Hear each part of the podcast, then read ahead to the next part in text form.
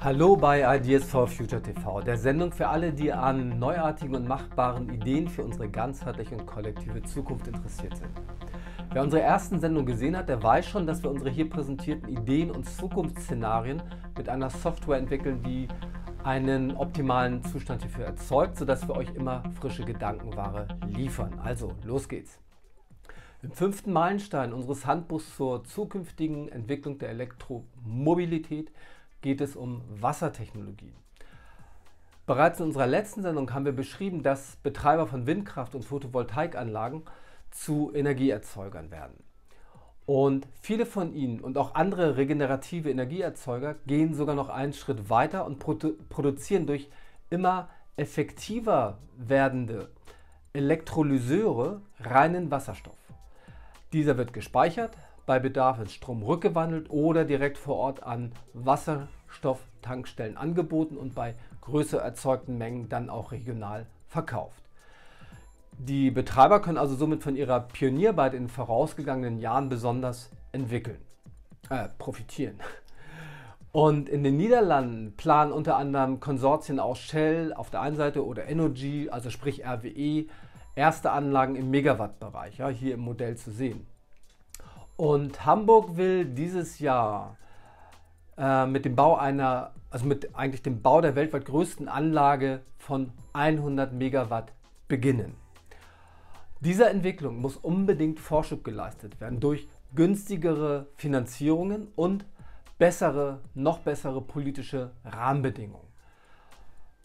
Parallel werden bereits Wasser- bzw. wasserstoffbasierte Antriebstechniken vorangetrieben.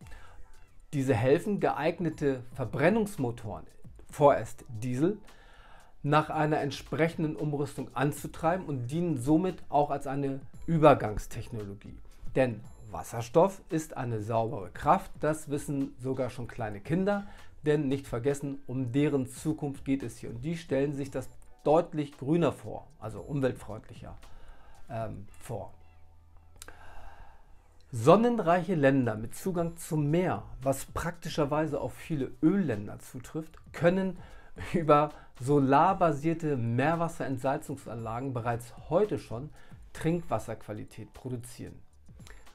Mit den geeigneten nachgeschalteten Verfahren zur Energetisierung und Sauerstoffanreicherung sogar in Quellwasserqualität. In einer weiteren Stufe lässt sich solare Elektrolyse im industriellen Maßstab betreiben.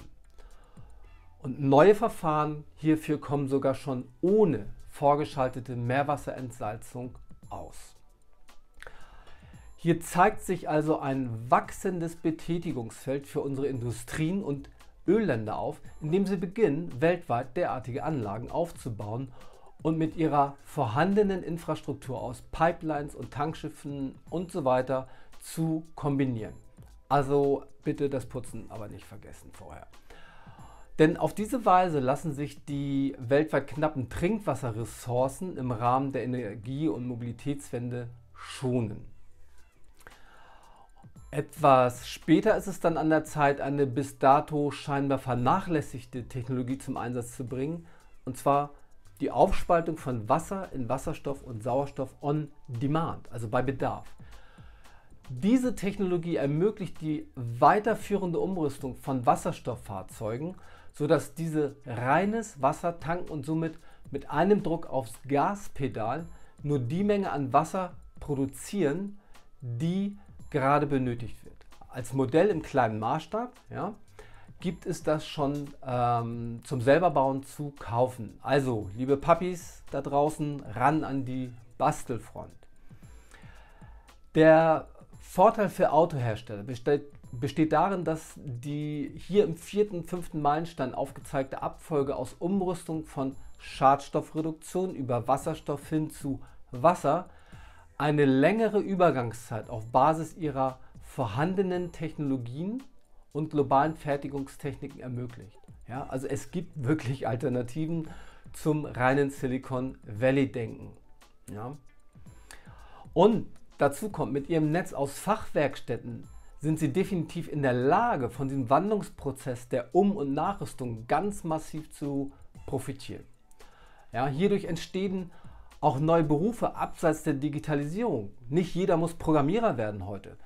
Also vielseitig ausgebildete Fachleute wie Mechaniker und Mechanotroniker, welche die gesamte Bandbreite an Erfordernissen in dieser Transition abdecken, die werden benötigt. Zum Schluss wieder mein Hinweis in eigener Sache. Wer Hilfe bei der Umsetzung seiner Ideen benötigt, neuartige Ideen entwickeln lassen will oder gar lernen will, dieses für sich selbst oder im Team, also oder in einer Abteilung im Unternehmen zu tun, der meldet sich einfach bei mir. In der nächsten Folge geht es um den sechsten Meilenstein äh, in Sachen Elektromobilität und zwar den Modulbaukasten in der Autoproduktion. Bis dahin, euer Thomas Dekiewicz für Ideas for Future TV.